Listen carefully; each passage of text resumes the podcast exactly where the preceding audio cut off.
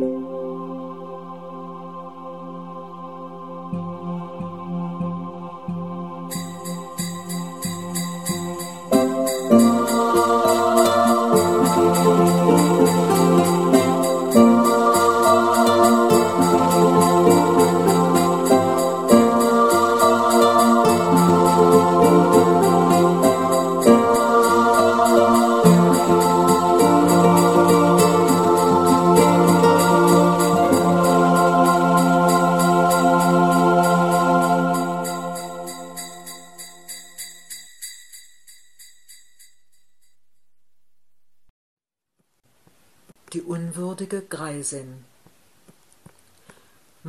Großmutter war 72 Jahre alt, als mein Großvater starb. Er hatte eine kleine Lithographenanstalt in einem badischen Städtchen und arbeitete darin mit zwei, drei Gehilfen bis zu seinem Tod. Meine Großmutter besorgte ohne Magd den Haushalt, betreute das alte, wackelige Haus und kochte für die Mannsleute und Kinder. Sie war eine kleine, magere Frau mit lebhaften Eidechsenaugen, aber langsamer Sprechweise. Mit recht kärglichen Mitteln hatte sie fünf Kinder großgezogen, von den sieben, die sie geboren hatte. Davon war sie mit den Jahren kleiner geworden. Von den Kindern gingen die zwei Mädchen nach Amerika und zwei der Söhne zogen ebenfalls weg. Nur der jüngste, der eine schwache Gesundheit hatte, blieb im Städtchen. Er wurde Buchdrucker und legte sich eine viel zu große Familie zu. So war sie allein im Haus, als mein Großvater gestorben war. Die Kinder schrieben sich Briefe über das Problem, was mit ihr zu geschehen hätte. Einer konnte ihr bei sich ein Heim anbieten. Und der Buchdrucker wollte mit den Seinen zu ihr ins Haus ziehen aber die Greisin verhielt sich abweisend zu den Vorschlägen und wollte nur von jedem ihrer Kinder, das dazu imstande war, eine kleine geldliche Unterstützung annehmen. Die Lithographenanstalt, längst veraltet, brachte fast nichts beim Verkauf, und es waren auch Schulden da. Die Kinder schrieben ihr, sie könne doch nicht ganz allein leben. Aber als sie darauf überhaupt nicht einging, gaben sie nach und schickten monatlich ein bisschen Geld. Schließlich dachten sie, war ja der Buchdrucker im Städtchen geblieben. Der Buchdrucker übernahm es auch, seinen Geschwistern mitunter über die Mutter zu berichten. Seine Briefe an meinen Vater und was dieser bei einem Besuch nach dem Begräbnis meiner Mutter zwei Jahre später erfuhr, geben mir ein Bild von dem, was in diesen zwei Jahren geschah. Es scheint, dass der Buchdrucker von Anfang an enttäuscht war dass meine Großmutter sich weigerte, ihn in das ziemlich große und nun leerstehende Haus aufzunehmen.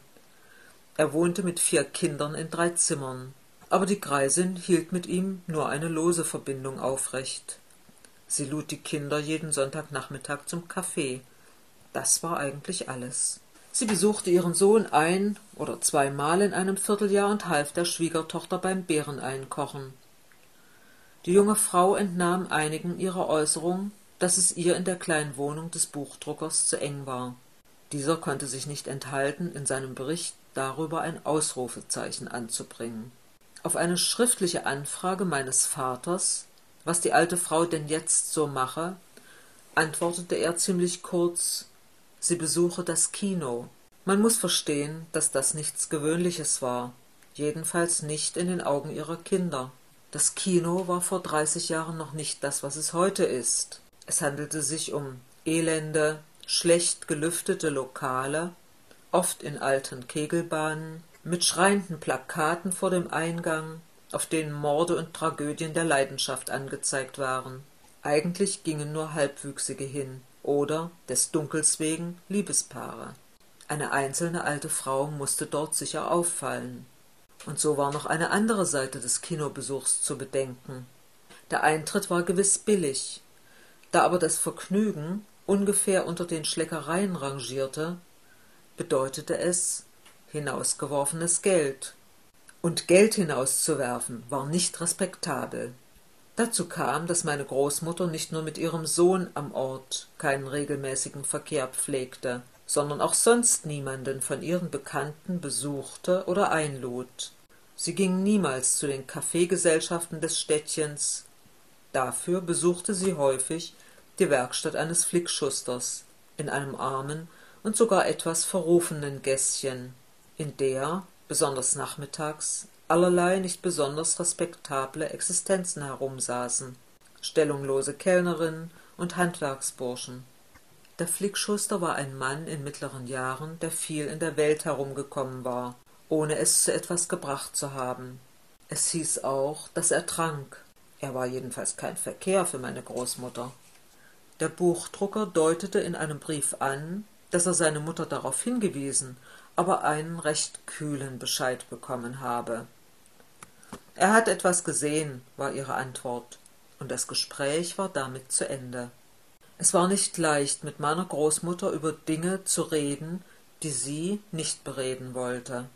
Etwa ein halbes Jahr nach dem Tod des Großvaters schrieb der Buchdrucker meinem Vater, dass die Mutter jetzt jeden zweiten Tag im Gasthof esse. Was für eine Nachricht. Großmutter, die Zeit ihres Lebens, für ein Dutzend Menschen gekocht und immer nur die Reste aufgegessen hatte, aß jetzt im Gasthof. Was war in sie gefahren? Bald darauf führte mein Vater eine Geschäftsreise in die Gegend und er besuchte seine Mutter. Er traf sie im Begriffe auszugehen. Sie nahm den Hut wieder ab und setzte ihm ein Glas Rotwein mit Zwieback vor. Sie schien ganz ausgeglichener Stimmung zu sein, weder besonders aufgekratzt noch besonders schweigsam. Sie erkundigte sich nach uns, allerdings nicht sehr eingehend, und wollte hauptsächlich wissen, ob es für die Kinder auch Kirschen gäbe. Da war sie ganz wie immer. Die Stube war natürlich peinlich sauber und sie sah gesund aus. Das Einzige, was auf ihr neues Leben hindeutete, war, dass sie nicht mit meinem Vater auf den Gottesacker gehen wollte, das Grab ihres Mannes zu besuchen. Du kannst allein hingehen, sagte sie beiläufig, es ist das dritte von links in der elften Reihe. Ich muss noch wohin. Der Buchdrucker erklärte nachher, dass sie wahrscheinlich zu ihrem Flickschuster musste. Er klagte sehr.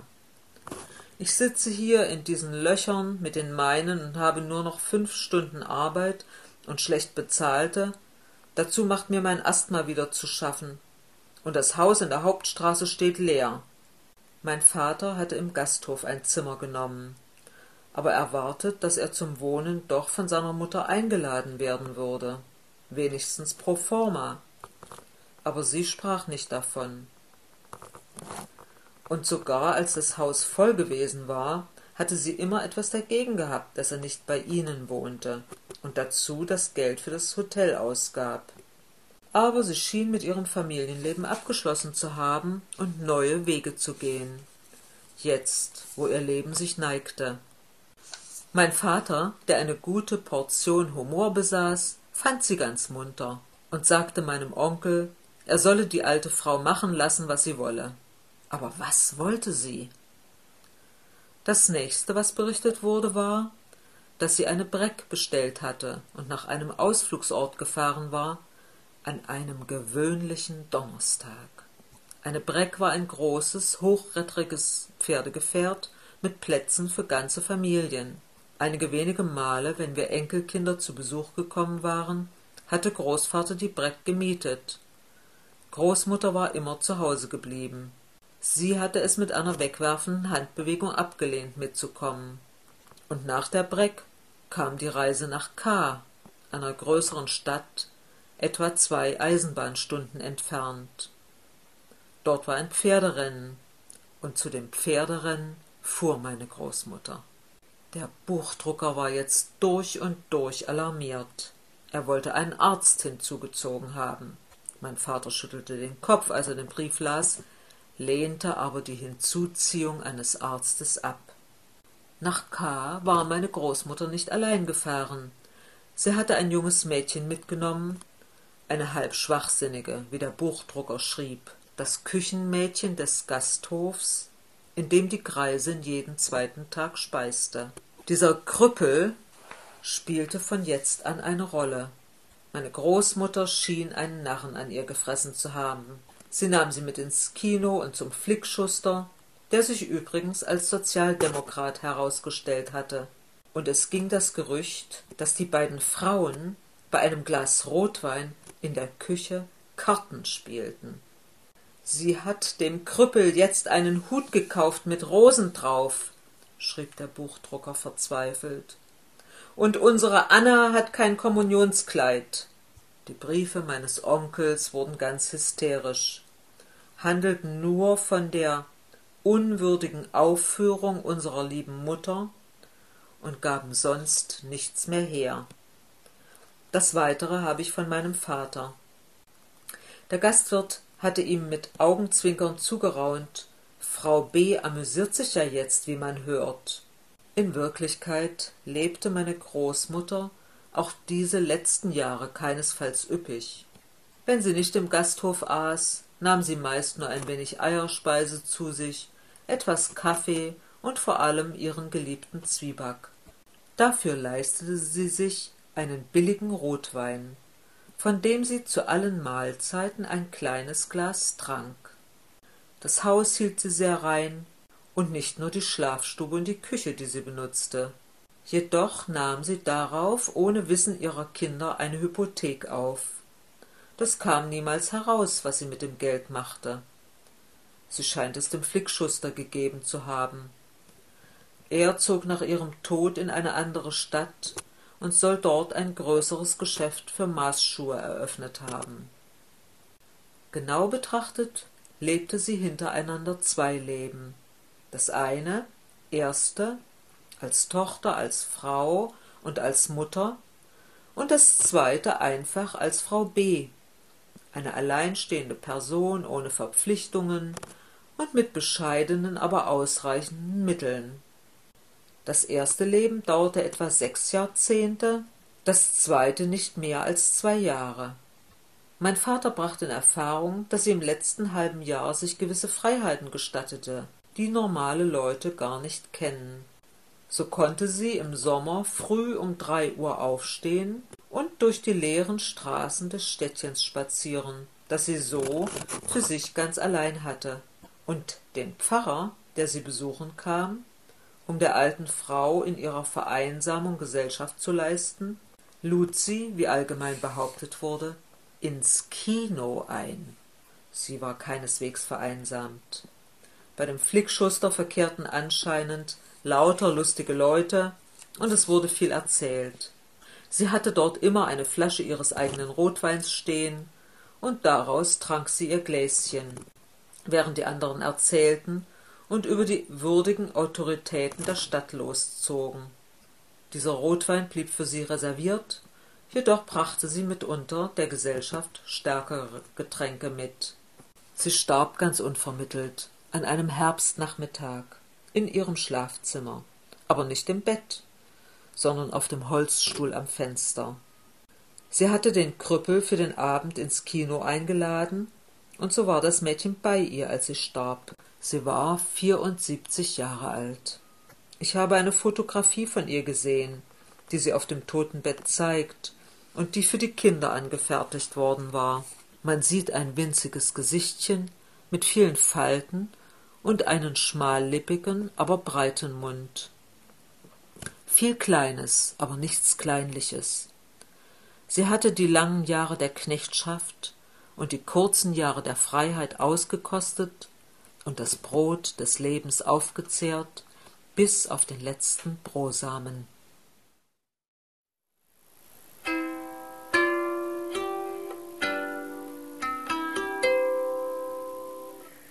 Im Beudis so staat, alle Wegsan verwahrt, alle Wegsan verschnimm, is ko steigerl nit blimm. Erst das zweitest im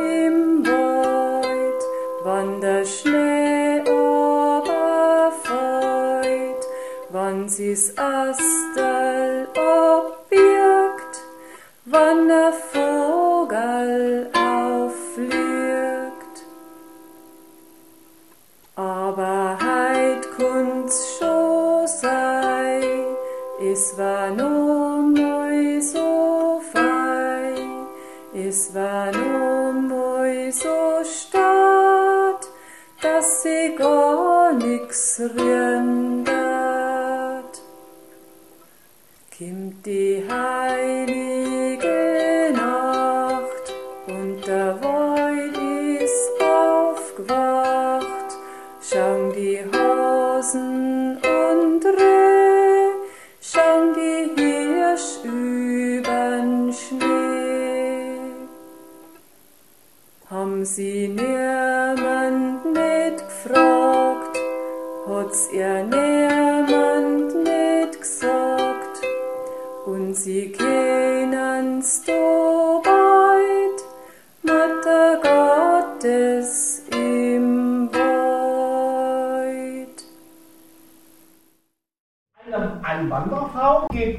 Klarinette auf den Berg.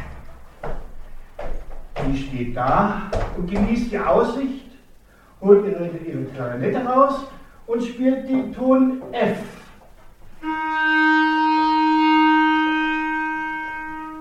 Sie lauscht. Na nu, denkt sie, das war doch gar nicht mein Ton, den ich gespielt habe. Was macht das Echo? Sie versucht es mit dem Ton C.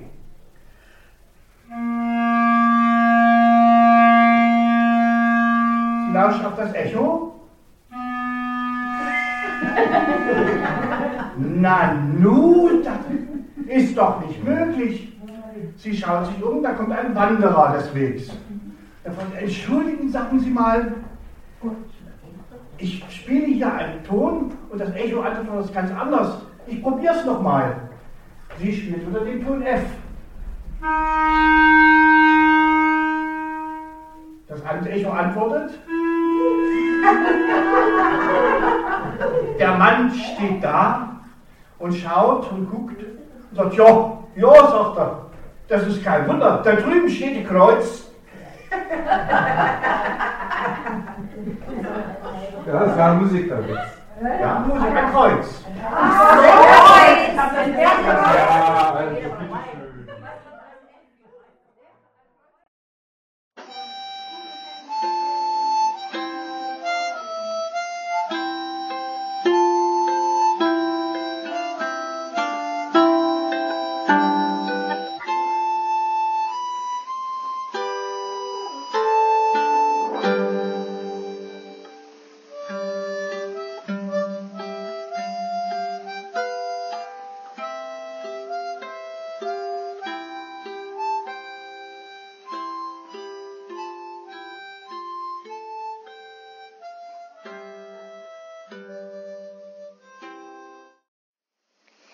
bitteschön. will sehen, was ich weiß, vom Büblein auf dem Eis.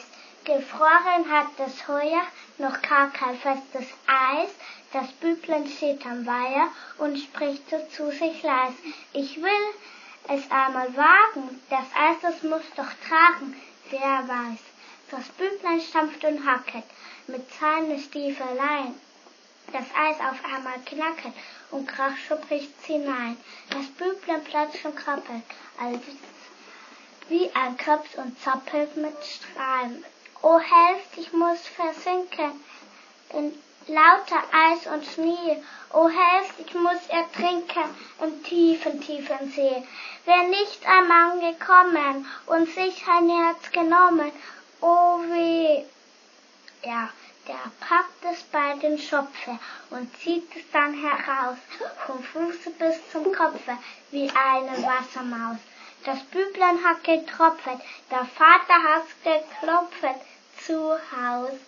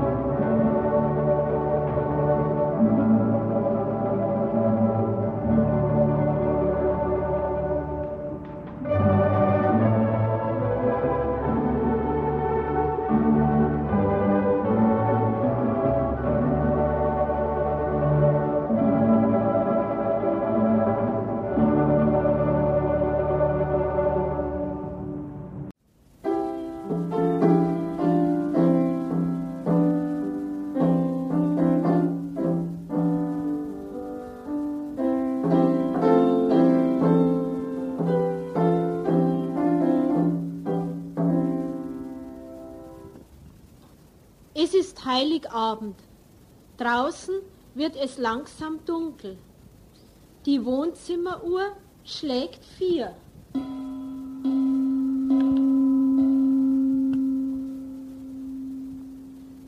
Die ganze Familie sitzt erwartungsvoll um den Tisch. Wann kommt endlich das Christkind? fragt Sabrina. Wenn ihr die Ohren spitzt, dann hört ihr es bestimmt kommen, meint der Vater. Da hört man schwere Schritte auf der Treppe.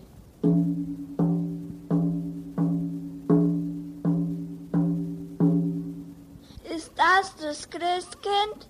Nein, es ist der Grimmel vom vierten Stock. Wieder lauschen alle. Da plötzlich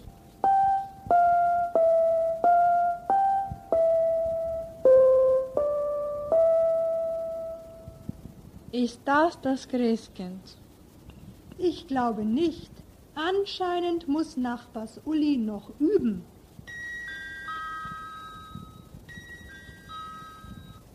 Ist das das Christkind? Nein, es ist nur die Nachbarin, die Zimtstangen für den Punsch ausleihen will. Mutter hilft ihr aus und setzt sich wieder zu den anderen. Da klingelt das Telefon. Ist das das Christkind? Ach geh, das Christkind kommt selbst. Es ruft doch nicht an. Nein, Oma wollte wissen, wann wir morgen kommen. Dann erklingt aus der Ferne eine geheimnisvolle Melodie.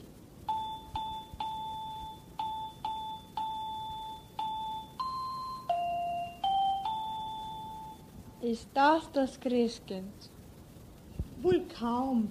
Vielleicht kommt das Lied aus der Gaststätte gegenüber.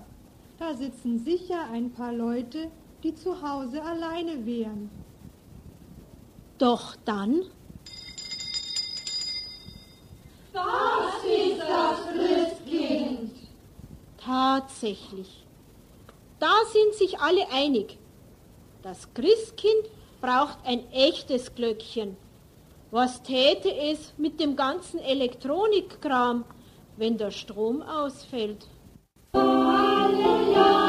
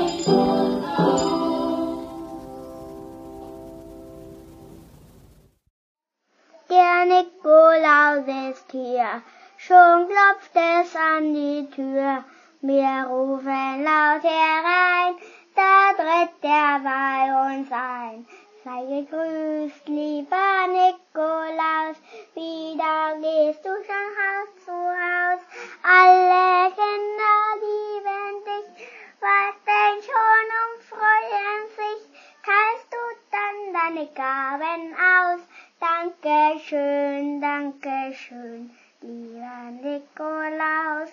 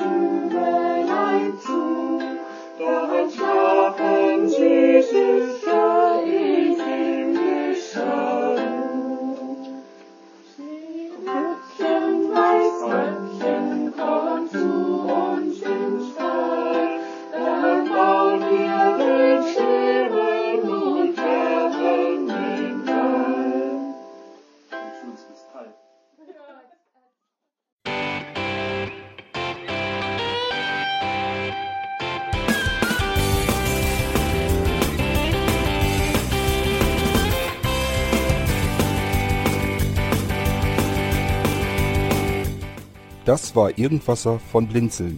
Wenn du uns kontaktieren möchtest, dann kannst du das gerne tun per E-Mail an podcast.blinzeln.org oder über unser Kontaktformular www.blinzeln.org. Blinzeln schreibt man in unserem Fall immer mit einem D in der Mitte. Wenn du möchtest, kannst du uns sehr gerne auch einen Audiobeitrag auf unseren Podcast Anrufbeantworter sprechen.